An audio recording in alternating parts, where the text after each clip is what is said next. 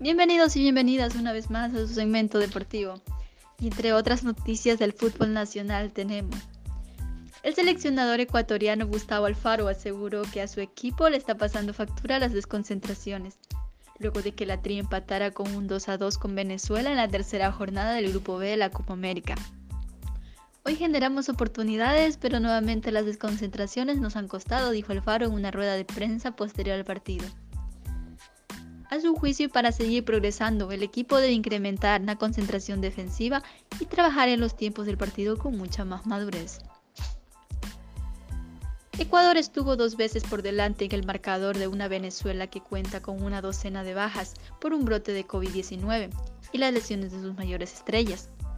La última baja fue la del volante Yangel Herrera, que se lesionó en un partido la segunda jornada contra Colombia y no podrá jugar en ningún partido en lo que queda del torneo.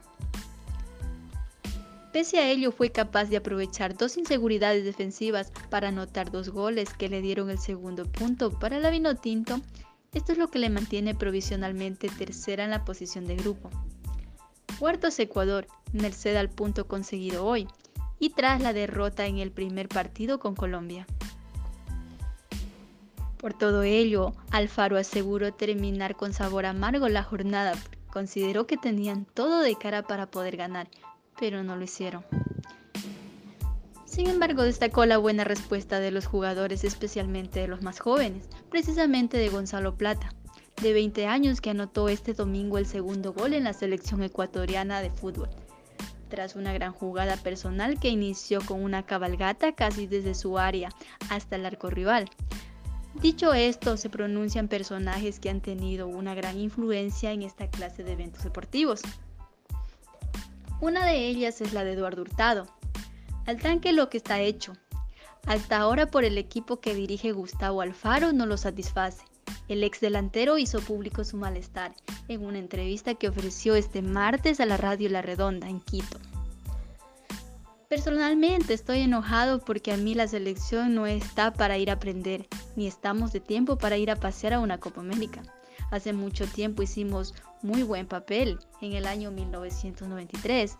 De ahí para acá las cosas no han salido bien y esto es lo que nos molesta. Así mencionó Hurtado. Finalmente el seleccionador ecuatoriano mostró una confianza en poder clasificarse para la siguiente ronda, para lo cual deberá obtener buenos resultados en los duelos con Perú y la anfitriona Brasil. Esto es todo conmigo amigos, conmigo será hasta una próxima oportunidad.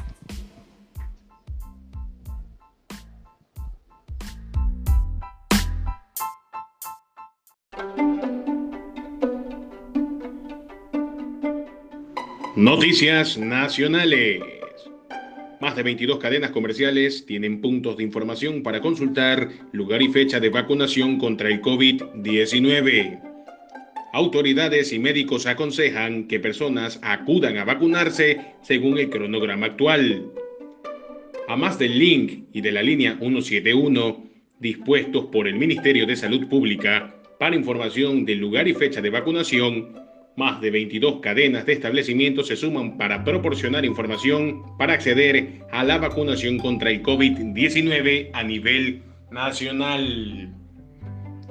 Entre los locales comerciales están Supermaxi, Mega Maxi, Aquí, Gran Aquí, Juguetón, Supermercado El Portal, Mi Comisariato, Ferrisariato, Río Store, Sana Sana, Fibeca, Farmacias Económicas, Medicity, Hipermarket, Mi Juguetería, Metrópoli, Pharmacies, Cruz Azul, Tiendas Tía, Eta Fashion, RM, Supermercados El Coral y otros puntos más que se irán sumando según lo indicó el presidente Guillermo Lazo.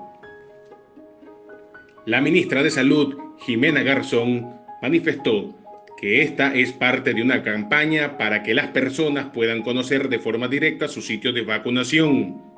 Ahora, si el ciudadano hace alguna compra en uno de estos locales o si le queda próximo a su domicilio, puede acercarse a consultar para que así acuda al sitio asignado en el plan de vacunación. La doctora Alexa Zambrano, coordinadora zonal 8, comentó que el servicio de vacunación mediante brigadas móviles va a buen ritmo. Muchas personas se han acercado a inscribir a su familiar. También se los ha encontrado en el recorrido que se realiza a diario en sectores de Guayaquil, Durán y San Borondón.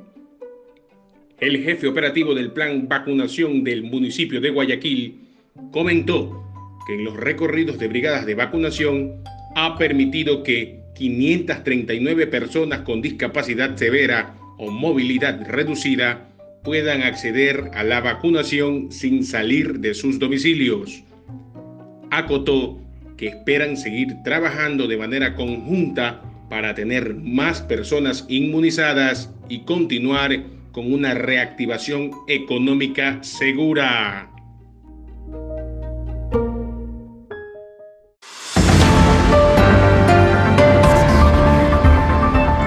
La radio fue una importantísima invención que revolucionó para siempre las comunicaciones humanas y que permitió el desarrollo de tecnologías posteriores como la televisión, internet inalámbrico o radar y el sonar.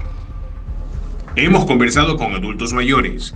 En esta ocasión, el arquitecto Rodolfo López Osorio y la economista Francisca Salazar Morán, ambos residentes de la ciudad de Guayaquil, Perla del Pacífico, nos comentarán sobre la radio. Lo que yo conozco es Radio Cristal.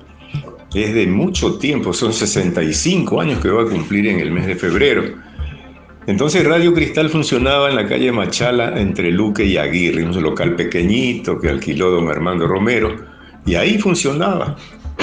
Las cabinas de transmisión, las cabinas de, controles, un pequeño auditorio, las oficinas de gerencia, las oficinas para atención al público.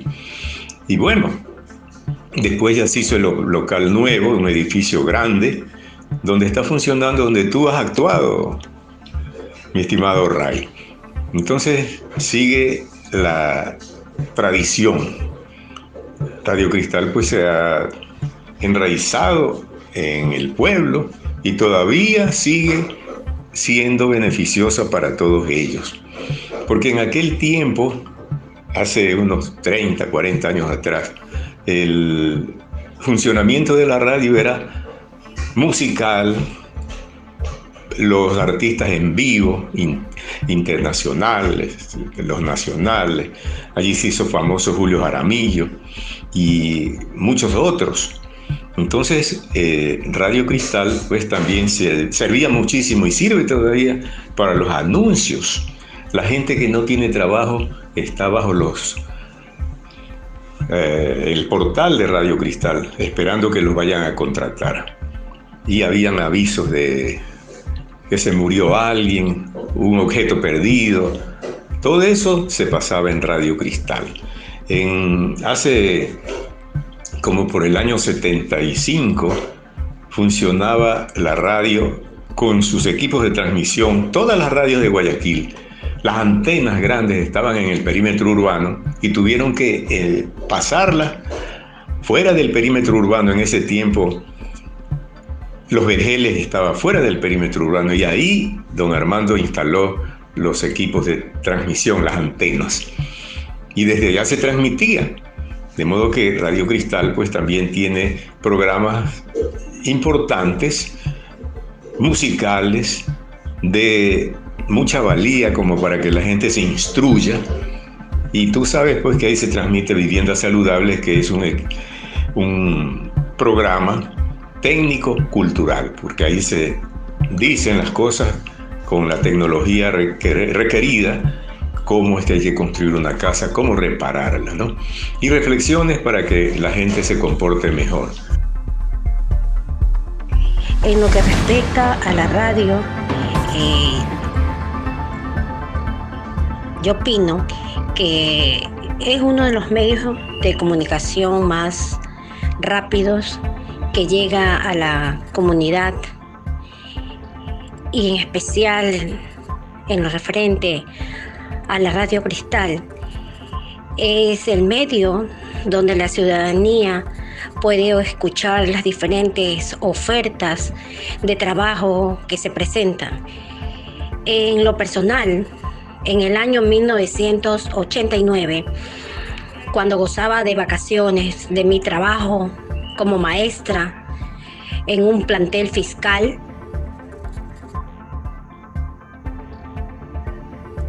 escuché en la radio de manera muy oportuna una oferta de trabajo como asistente contable. Es ahí el sueldo como maestra era un poco bajo y se me presentó la oportunidad de poder alcanzar otro sueldo superior y acorde a las necesidades de la canasta básica del pueblo. Estas han sido las vivencias de nuestros adultos mayores, demostrando que la radio es el medio de comunicación más importante por su eficacia. Su servidor, Ray Caballero, extendiendo sus agradecimientos. Hasta la próxima.